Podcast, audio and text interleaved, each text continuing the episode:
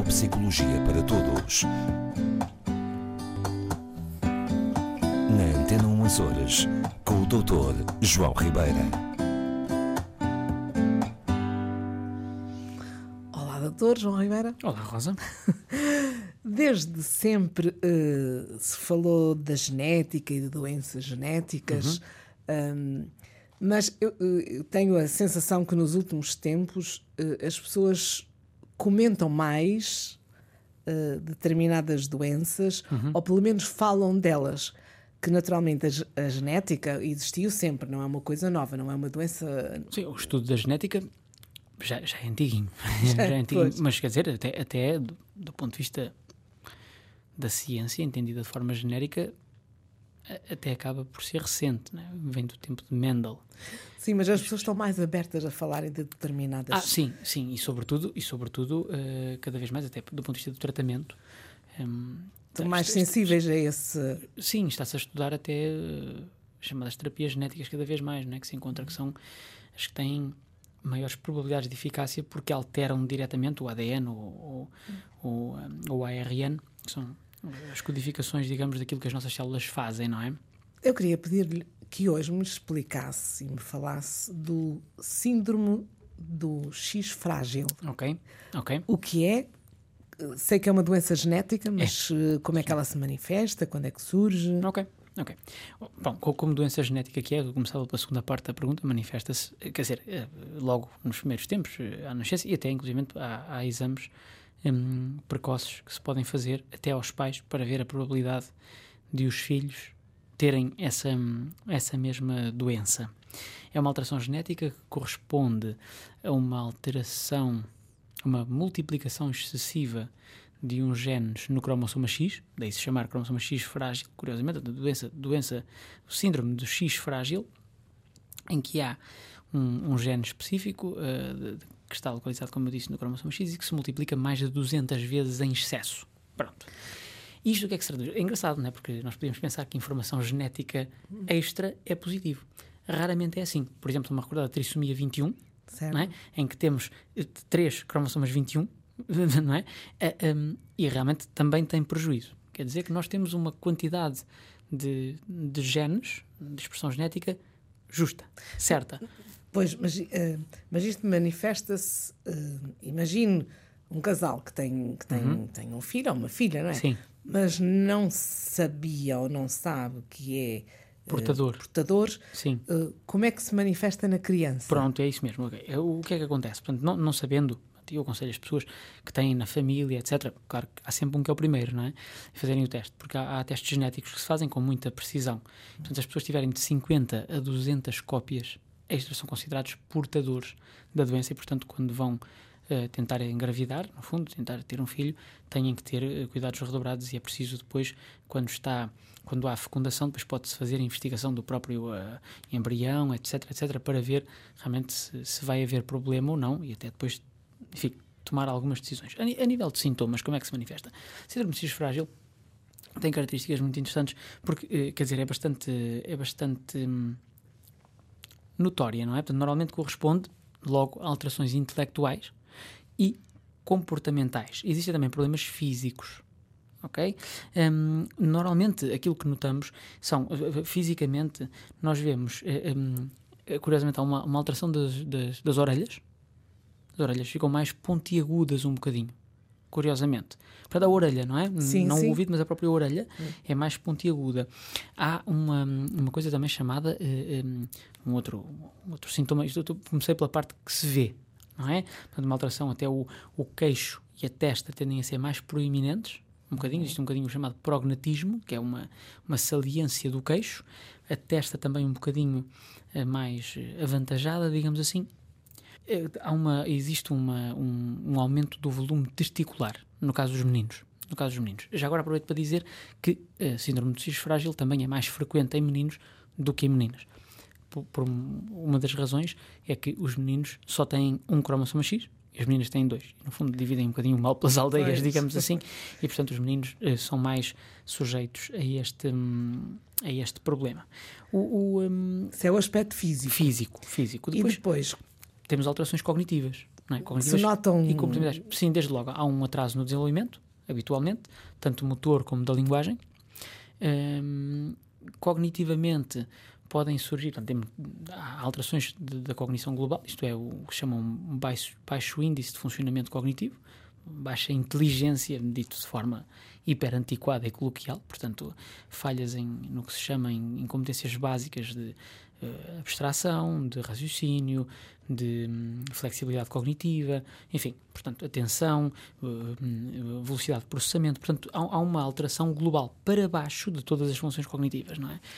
Depois, muitas vezes, podem surgir hum, comportamentos, problemas comportamentais parecidos com os do autismo, por exemplo, em alguns casos, nomeadamente alguns comportamentos perseverantes, hum, rigidez comportamental, dificuldades de comunicação, também decorrentes de- do, do baixo índice de funcionamento co- cognitivo global, não é? Hum, E como é que se Força. consegue fazer essa, essa diferenciação? em, em que sentido? Entre o autismo e a... Sim. Sim, é que no autismo, depois, por através do teste genético, não é? Através do teste genético vemos logo se existe ou não existe alteração do cromossoma X e depois há todos os aspectos fenotípicos, portanto isto é de aspecto que uma criança com autismo não, não tem Não tem necessariamente, relação nem do pavilhão auricular, nem do queixo, não, não tem, e a questão do, a questão do, do volume das gónadas, portanto, eh, neste caso os testículos, no caso dos meninos, mas das gónadas no geral, hum, nas meninas seria o- a estrutura, portanto, os ovários neste caso, que seriam hum, maiorzinhos. Hum, portanto, eh, faz esta diferenciação relativamente simples, não é? Convém sempre confirmar com teste genético. O Dr. João Ribeiro lida com alguma frequência com portadores Tem, deste, sim. deste X frágil? Pedem para avaliar eh, e até de forma assim aqui há pouco tempo hum, pedem justamente para que era aquilo que eu ia dizer agora a seguir que é, que é uma pena não é? porque são são patologias porque são patologias genéticas infelizmente não têm ainda nenhum tipo de cura e portanto eh, o déficit que existe vai se manter e tendencialmente agravar com o envelhecimento da pessoa né? Portanto, são pessoas que estão condenadas vamos dizer assim a uma baixa autonomia ao longo de todo o ciclo de vida Na sua, digamos, na, na- sua consulta, hum, na sua consulta é, é dado algum apoio a quem lida com estas, Sim, to- com estas pessoas, todo não é? aquele que eu consigo Dá dar. indicadores Sim, ou seja, ou indicações, não é? Por partes. Portanto, hum, as pessoas, neste caso, procuram um neuropsicólogo em termos do, do que chamam X frágil, não para diagnóstico. O diagnóstico é feito geneticamente, portanto, por exame genético. Eu não, não diagnostico, claro que se a pessoa nunca tiver feito nenhum exame genético, eu vejo que existe um déficit cognitivo e vejo uma série de alterações, posso suspeitar de, mas tem que sempre ser por exame genético o diagnóstico da síndrome de X frágil. Muitas vezes o que me, o que me pedem como neuropsicólogo é uma avaliação cognitiva, portanto, neurocognitiva, para efeitos de atribuição de incapacidade. Portanto, de, de apoios, de apoios para, para a incapacidade, que é uma das grandes, das grandes preocupações dos pais, não é? Certo. Porque sabem que eles vão envelhecer à frente dos seus filhos, que se tudo correr bem, os seus filhos vão durar mais que eles, com esta limitação cognitiva sempre e em agravamento. É um bocadinho o mesmo problema do síndrome de Down, não é? neste caso, em que, como, como sabemos, já falamos aqui algumas vezes, no síndrome de Down o cérebro envelhece mais depressa, portanto surgem demências, sim, Precoces, é? Muito precoces, em idade. idades muito, muito, muito precoces, 30, 40 anos, é possível ter algo parecido com Alzheimer, portanto, se tiver, se tiver eh, síndrome de Down, aqui não é muito diferente. Não é tanto uma questão de, de envelhecimento do cérebro, portanto, de neurodegeneração, mas é uma questão de mau funcionamento de toda a estrutura cerebral e que, Que se dá- vai agravando Sim, com a idade. que se vai é? agravar. Portanto, as pessoas são, são efetivamente têm limitações. Claro que é variável. Há pessoas com síndrome X frágil mais autónomas e outras menos autónomas. E claro, isso tudo depende. eh, cá está. E faço sempre este apelo.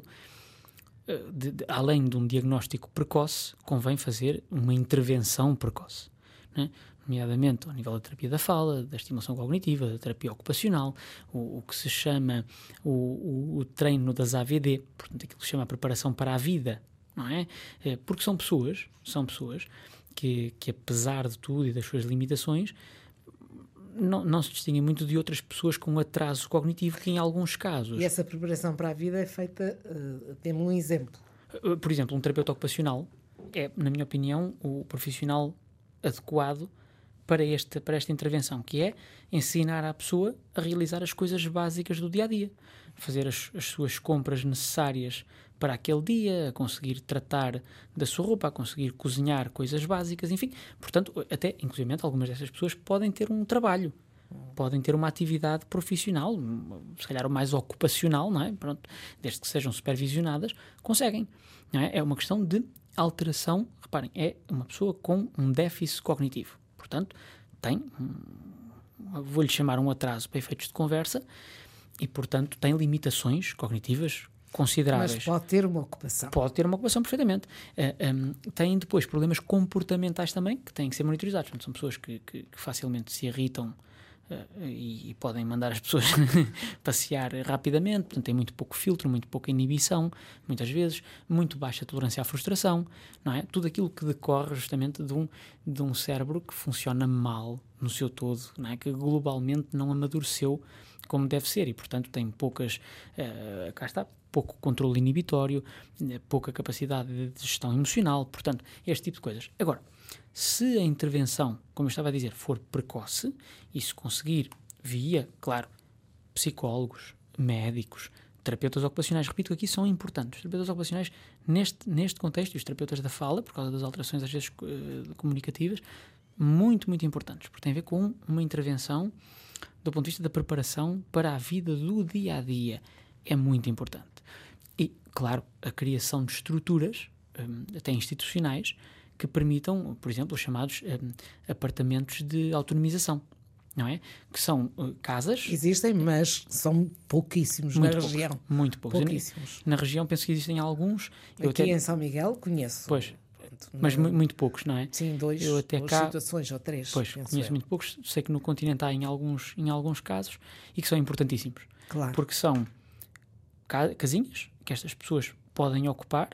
Um, como normal, portanto, pagam a sua renda, há um pagamento, enfim, de um, de um valor, são acompanhadas permanentemente e permitem-lhes uma vida, enfim, semi-autónoma, em que fazem, como eu disse, a gestão daquilo que são as atividades da vida diária mais básicas e algumas instrumentais que eles consigam fazer, sempre acompanhados por técnicos e mantendo, cá está, autonomia, não é?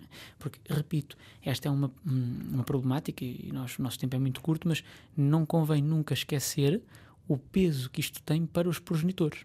Exatamente. Estou-me a recordar de uma pessoa que a dada altura me procurou, que já tinha uma criança com este problema, foi para ter o segundo filho, não sabia como é que ia correr e, portanto, eu recordo-me perfeitamente do, do, do peso da responsabilidade, do receio que esta pessoa tinha de gerar nova criança com esta problemática. Não é? Porque, é como eu disse, a noção de, de, um, de uns pais que têm uma criança com síndrome de X frágil é que ela vai ficar com uma limitação para toda a vida e eu não lhe vou poder valer sempre se as coisas correrem de forma normal. Claro. Não é? Portanto, Uh, resumindo, síndrome X frágil é uma patologia genética, não tem cura. Se existe nas famílias quem pensa vir a engravidar, a conceber, terá que ou deverá fazer um, fazer estudo, um, prévio, um estudo é? genético é? prévio e depois precaver-se. No caso de não haver casos, e se notarem estas alterações de que eu falei, até fenotípicas, portanto, em termos de aspecto ou de atraso cognitivo, fazerem o estudo genético para que a intervenção possa ser o mais precoce possível e assim conseguirmos de alguma forma colmatar algumas das dificuldades um, que daqui decorrem. Claro. Muito obrigada por partilhar connosco todos estes conhecimentos e deixar estas sugestões, é um que prazer. são sempre bem-vindas. Obrigado.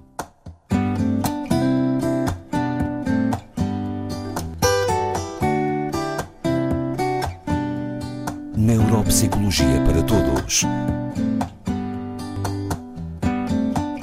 Antena 1 Açores, com o Dr. João Ribeira.